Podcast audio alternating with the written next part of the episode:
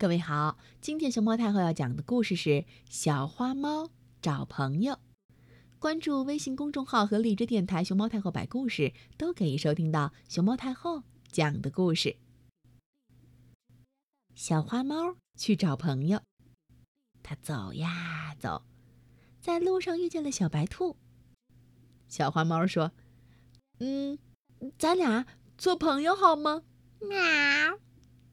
小白兔高兴地说：“太好了，我非常愿意和你做好朋友。”小花猫说：“呃，那么我请你吃鱼吧。”小白兔说：“我不吃鱼，我喜欢吃萝卜。”小花猫说：“萝卜有什么好吃的？”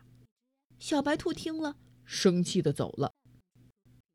小花猫回去告诉了妈妈。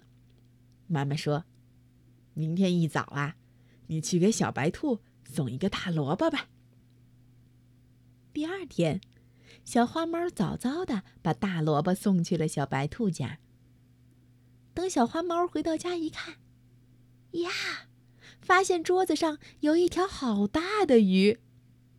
妈妈说：“这鱼呀，是小白兔给送来的。”小花猫开心的说。嘿嘿，现在我和小白兔真正的成了朋友了。